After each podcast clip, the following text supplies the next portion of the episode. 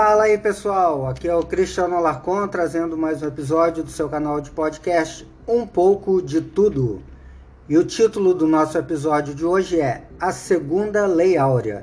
Já vou avisando que vai ter eventualmente gente aí querendo me matar, me dar porrada, mas eu vou falar assim. E, e eu estudei, eu leio e eu me sinto capaz de falar as coisas que eu vou falar. Bem, primeiro a gente sabe que houve a Lei Áurea, assinada lá pela Princesa Isabel, em 1888. Aí só agora dando, é, fazendo um adendo aqui para quebrar um pouco de, de uma, uma das falácias né, que a gente ouve hoje em dia, é, que querem diminuir aí e manchar a imagem da monarquia brasileira. Bem, primeiro quero dizer que a monarquia queria o fim da escravidão. O Dom Pedro II era um cara liberal, era um cara que queria o fim da escravidão, tanto é que foram ocorrendo é, várias leis aí para gradualmente é, permitir a chegada da Lei Áurea, tá? Então, houve a lei do ventre livre, a lei do sexagenário e até acontecer a lei Áurea em 1888. E é engraçado que hoje em dia tentam ridicularizar a monarquia, né? É, mas ninguém fala que na verdade os republicanos que eram contra a, a, a libertação dos escravos. Então, inclusive, foi qual o ano que houve a proclamação da República? 1889. Qual ano mesmo foi proclamada a Lei Áurea? 1888. Você acha que existe alguma coincidência? O que aconteceu aí foi que é, as, os, as pessoas mais poderosas, os donos de engenho, principalmente fazendeiros, né? Eles eram contra a libertação dos escravos, obviamente, porque era uma mão de obra muito barata. Não era grátis porque os escravos tinham que comer, tinham que dormir, tinham que, que morar e etc. Tinham que vestir bem ou mal, eles tinham que fazer essas coisas porque ninguém desnutrido trabalha, né? produz. Mas era uma mão de obra barata. É, e logo após a proclamação da Lei Áurea, esses fazendeiros se juntaram com outras pessoas também da sociedade, né, mas foi um lobby muito grande deles para poder derrubar a monarquia, porque Dom Pedro queria que o país fosse um, um o Brasil fosse um país mais liberal, mais aberto. Mas isso é uma outra história é, que a gente pode abordar num outro episódio. Mas vamos voltar aqui em relação à segunda Lei Áurea. Claro, sim, que houve, é, houveram erros é, nesse período pós-libertação dos escravos, pós-Lei Áurea. Quais sejam, para mim, um dos principais foi que não houve um programa para absorver é, essas pessoas que haviam saído das senzalas, especialmente com educação, né? e alguma ajuda ali é, naquele primeiro momento, é claro, porque eles saíram sem com uma mão na frente e outra atrás. Inclusive, muitos negros não queriam abandonar é, os locais onde eles viviam, porque eles sabiam que ia ter que morar na rua, ia ter que morar precariamente. E, bem ou mal, é, nas fazendas eles pelo menos tinham que comer. Mas a maioria saiu é, e deu bom dia para a liberdade e acabou ficando sem nenhuma em uma retaguarda, né? Uma, uma delas, uma das principais foi claramente a falta de educação formal, de escola, e também integração com o restante da sociedade. Não, não houveram muitas iniciativas para integrar a população negra na sociedade. É, aproveitando aí essa questão de integração, e aí que a gente entra na segunda lei áurea na segunda libertação da escravidão que o Brasil precisa passar, né? Especialmente os negros aí que sofreram com quando a escravidão era uma instituição oficial no Brasil. É, falando de integração, Aí vamos nos transportar agora para 2019. Pela primeira vez a gente tem um presidente que verdadeiramente deseja a integração das pessoas negras, mas não por elas serem negras, mas de toda a sociedade. E ele é muito criticado por isso quando ele fala: é, as pessoas para mim não têm cor. É, quando eu tenho que lidar com uma pessoa, eu sou daltônico. E ele é tido como racista, né? Agora, será que ele é mesmo racista? Ou será que é a esquerda que quer realmente a segregação? E o que, que a esquerda proclama aos quatro ventos como, é,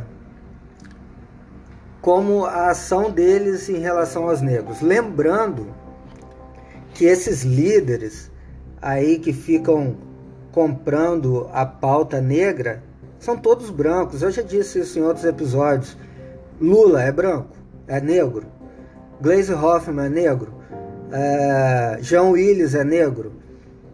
Marcelo Freixo é negro. É, aquele cara, aquele ator, qual o nome? Que é casado com a Eubank, que adotou uma filha lá na África. Ele é negro.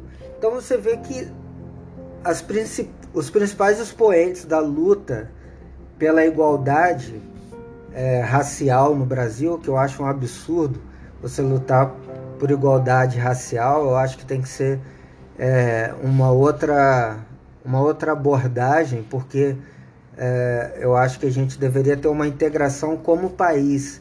E quando você fala em igualdade racial dos índios, dos negros, dos brancos, dos latinos, dos muçulmanos, na verdade você está segregando a população, você não está é, integrando a população. E o que, que, o que, que a esquerda fez com a desculpa de dar oportunidades aos negros?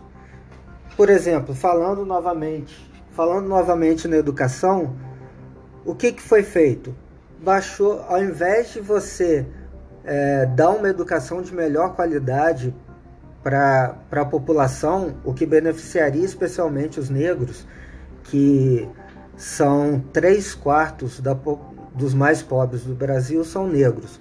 Então, ao invés de você proporcionar uma educação melhor para as camadas mais pobres, consequentemente é, e majoritariamente beneficiando os negros, não, você dá uma escola de péssima qualidade, um ensino fundamental de péssima qualidade, você baixa o nível do, do ensino médio e faz o mesmo com o ensino superior. Ou seja, ao invés de você trazer essa camada da população aqui para o alto, não, você pega aquilo que está lá no alto, que já é tem um nível melhor, um nível mais avançado, e traz ele aqui para baixo. Isso daí é, que é uma política, por exemplo, de inclusão dos negros, por exemplo, cotas. Ao invés de você dar uma condição para o negro se preparar ali no ensino fundamental, ensino médio, você vai dar cotas para ele na universidade.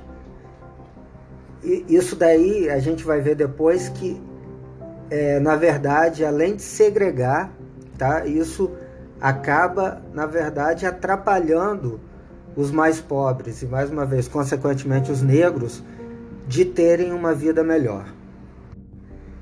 Agora vamos falar de um outro tema também que a esquerda gosta muito de, de abraçar quando diz que está lutando aí pelos, pelo movimento negro, igualdade racial, etc. O tema da violência.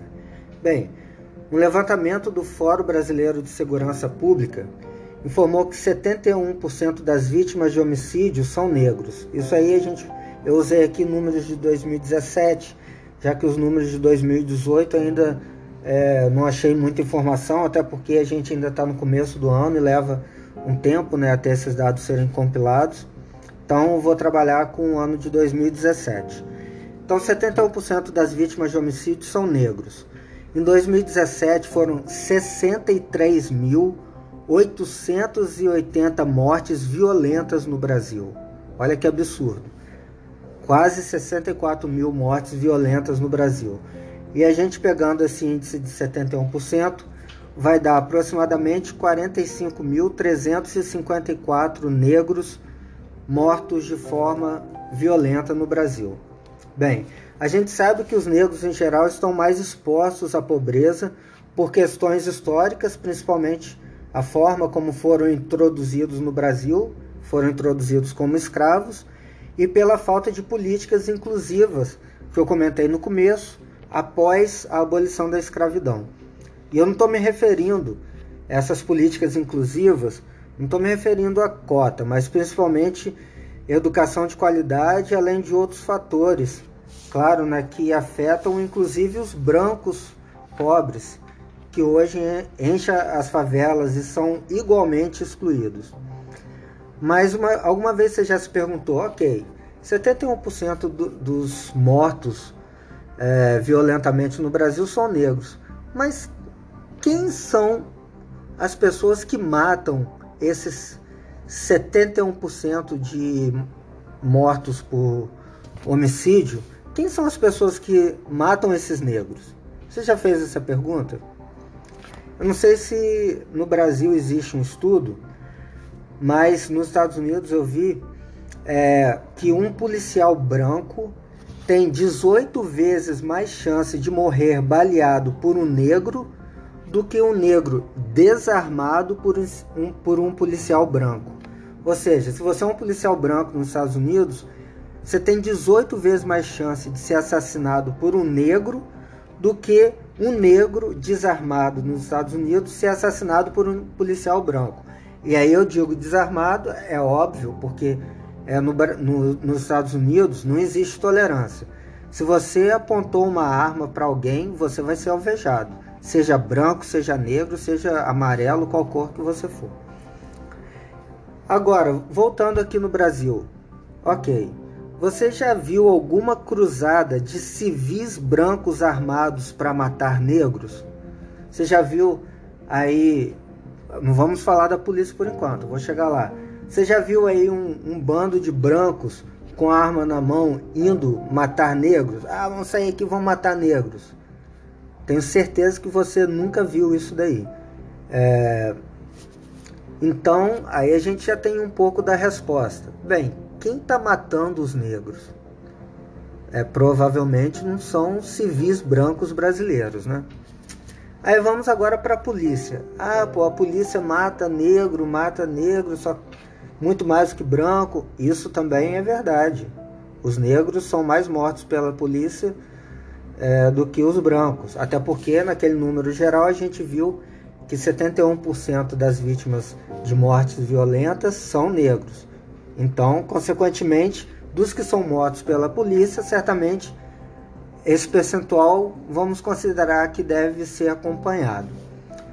Em 2017, segundo o Anuário Brasileiro de Segurança Pública, 5.144 pessoas foram mortas por policiais no Brasil, ou seja, tivemos quase 64 mil assassinatos.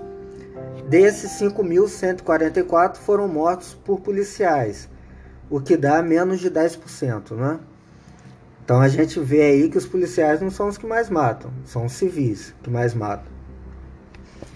É, e considerando esse percentual de 71% de negros assassinados no, no número total, são 3.652 pessoas negras mortas por policiais no ano de 2017. E a pergunta fica: quem matou os outros 41.702 negros? Não foi o policial e certamente você há de concordar comigo que não foi uma marcha de civis brancos invadindo as favelas para dizimar negros, ou nas ruas, ou o que quer que for. Então alguém alguém que não é policial matou 41.702 negros, né? Lembrando que muitos dos policiais também são negros. Então, quando o policial mata o outro, um civil negro, você não pode falar que ele foi morto por conta de racismo, né? Então, é, com esses números a gente pode deduzir que uma boa parte desses negros são mortas são mortos por outros negros. Então, essa falácia de que existe uma perseguição racial contra os negros, E aí subentende-se que são os brancos que estão assassinando os negros. Isso não faz nenhum sentido. Isso é uma manipulação de números onde só se mostra um dos lados para passar a noção que o Brasil é um país racista. E depois eu também quero falar sobre essa questão do racismo, especificamente, mas aqui a gente está falando do negro num outro contexto. Né? Então, é, se você tem mais da metade da população brasileira negra, provavelmente essa mais da metade da população que estão matando os negros. E aí, se você considerar que 70, é, 3 quartos da população mais pobre é negra, e, os, e quem é quem são as pessoas que mais sofrem por morte violenta? São os mais pobres, consequentemente, os negros. E quem são os que mais matam? Crimes hediondos, estou falando.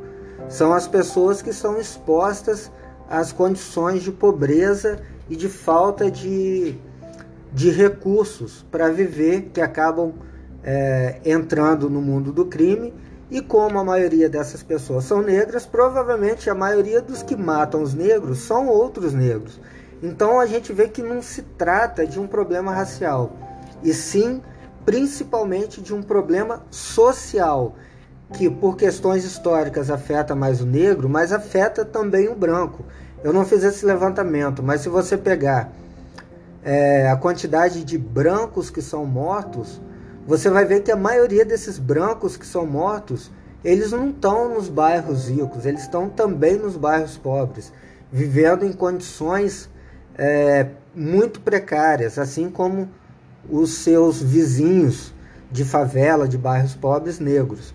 Então a gente pode concluir que não existe essa coisa de é, um holocausto negro ocorrendo no Brasil. Isso é falácia. Não existe um holocausto, um, uma matança de negros por questões raciais, e sim por questões sociais. Mas a esquerda não quer que o negro é, passe pela segunda lei áurea, que ele precisa passar. Tá? A esquerda quer que o negro continue escravo e sem amor próprio.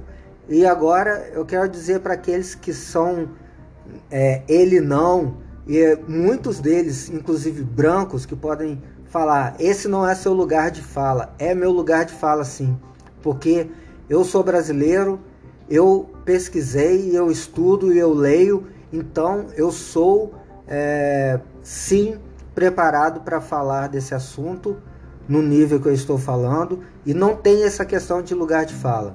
Eu falo sobre crianças, eu falo sobre mulheres, eu falo sobre homossexuais e não me importo se um negro fizer um estudo sobre o branco, se um negro é, heterossexual fizer um estudo sobre a população homossexual. Não existe. Isso aí é uma falácia para segregar as pessoas.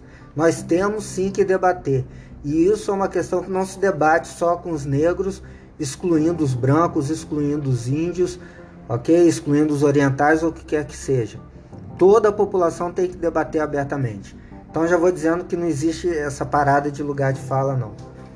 É, inclusive, por exemplo, é, o Tiger Woods, para quem não sabe, é o maior jogador de golfe de todos os tempos. Se eu perguntar assim, golfe é um esporte de branco ou de negro? A maioria vai falar, ah, esporte de branco, branco rico. Sim, mas o Tiger Woods é um negro. O maior jogador de golfe da história é um negro. E você acha que ele, o lugar de fala dele em relação ao golfe não é legítimo? Claro que é, porque ele é um cara preparado, ele é um cara que se tornou é, esse atleta que ele foi, hoje já está aposentado dos, das competições profissionais, mas mesmo ele sendo branco, num, negro no esporte, é, que é dito de branco, ele fala e o lugar de fala dele é onde ele quiser. E o meu lugar é onde eu quiser, desde que eu fale com conhecimento. Isso vale para qualquer um. Agora, falando sobre é, a perspectiva que a esquerda dá de tudo isso, será que ninguém nunca parou para pensar? A esquerda quer fazer, vamos falar aqui dos negros, porque ela faz com todos os grupos que ela segrega, porque a esquerda é mestre em segregar. Ela não é mestre em unir, ela divide a população em negros, gordos, brancos, mulheres, gays, trans, é, nordestinos, sulistas, é, ricos, pobres. É isso que a esquerda faz. Ela não quer união, ela segrega, ela divide milhares de grupos. E em relação aos negros, o que, que ela faz? Ela faz o negro se sentir inferior. Por quê? Porque ela, o que ela diz é: você, negro, não tem condição por conta própria de estudar, de vencer e de, e de sim passar pelas dificuldades que muitas vezes para você é maior. Você precisa de uma cota, você precisa é, de políticas de afirmação, você precisa ser segregado da população, você precisa ver o branco como um opressor e você como um coitado incapaz. É isso que a esquerda faz. Ela faz isso com com os homossexuais, com todos os outros grupos que ela segrega, entende? E isso daí ajuda alguém? O que ajuda é a integração, é você ter um, um, um Estado, um governo que dê condições iguais para todos, para todos, sem necessidade de cota. Vai lá e dá uma educação de qualidade no ensino fundamental, dá uma educação de qualidade no ensino médio e você vai ver se algum negro vai precisar de cota para o ensino superior. Não vai, porque o negro é tão capaz quanto o branco. Ele só não tem igualdade de oportunidades. É isso que acontece. E é isso que a esquerda não quer dar. Ela quer te dar Bolsa Família, ela quer te dar cota, ela quer te dar é, faculdade de graça, porque porque ela quer que você continue não sendo capaz de passar pelos seus próprios méritos, ela quer que você continue não sendo capaz de pagar a sua escola pelos seus próprios méritos, ela quer que você continue na situação que você está, ela quer que você esteja com ela na situação miserável. É isso que a esquerda quer, porque o dia que, que alguém chegar e falar para você, cara, você é negro, você é pobre, você é excluído, foda-se é, vai ser muito mais difícil para você, mas se esforça, cara.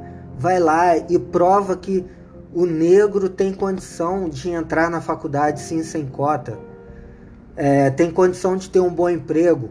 A luta vai ser mais difícil, é claro, porque porra, vocês, é, os negros no Brasil historicamente sempre foram marginalizados. Eles entraram aqui como escravos, eles diferente dos imigrantes que vieram para cá depois, italianos, alemães, etc., os negros foram introduzidos no Brasil como escravos e até hoje eles continuam sendo marginalizados, entende? Mas não pela direita, porque a direita, os liberais, os conservadores, eles querem a liberdade para todo mundo, eles querem que todos sejam vistos de igual maneira.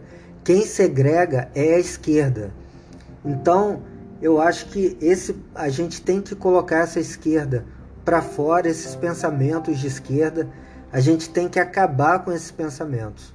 Eu espero que as pessoas, principalmente negras que, me, que estão me ouvindo, que consigam pensar nessa nisso tudo que eu estou falando e parar de e, e na verdade enxergar que essa vitimização essa posição de vítima, de incapaz, é o que a esquerda sempre pregou. A esquerda branca, esquerda branca, diga-se de passagem, tá?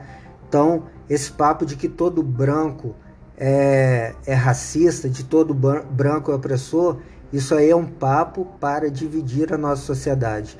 Para mim, quem é opressor, quem é segregador, sim é a esquerda. E se, os, se tem brancos que segregam, que excluem, não são, na sua maioria, os brancos conservadores, e sim os brancos da esquerda. Bem, é isso que eu queria dizer. Foi bastante longo esse episódio, mas isso estava engasgado aqui é, na minha garganta, porque eu acho que a gente precisa é, desmistificar toda, toda essa retórica que foi feita pela esquerda. Agora eu falei sobre os negros, mas eu quero falar sobre é, os homossexuais, quero falar sobre os pobres, quero falar sobre os nordestinos e por aí vai. Espero que vocês tenham gostado desse episódio e, e aguardo vocês na próxima, na próxima transmissão. Grande abraço e até lá!